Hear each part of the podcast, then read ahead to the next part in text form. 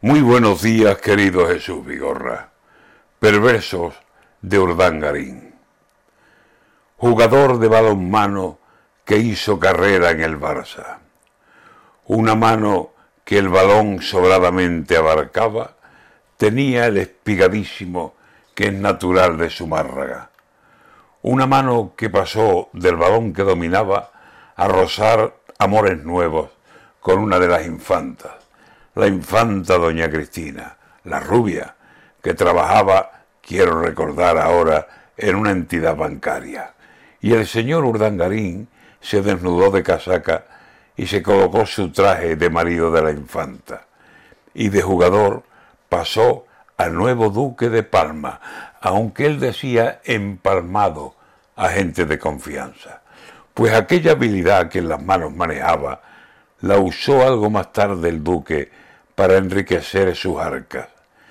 Cinco años le cayeron por tener las manos anchas. Fraude, prevaricación, malversación y una sarta de tráficos de influencias, delitos fiscales. Nada parece que al empalmado de su mano se escapaba. Ya se comentaba entonces, o más tarde, que se daba a ser infiel a su esposa. Redondo, que era el baranda, y ahora que vive alejado de su esposa y vive en casa de su madre, suelto y solo, lo han visto ir por la playa de la mano, cómo no, con una guapa muchacha. Cuando lo han visto con ella, le han hecho preguntas varias y él, sin mirar a los ojos, respondió, estas cosas pasan.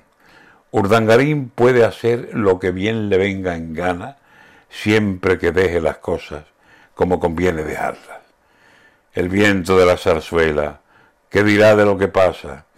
El padre en los Emiratos, lejos de familia y casa, y de tres hijos, dos hijas, al primer tapón, zurrapa. Menos mal que la corona parece bien asentada.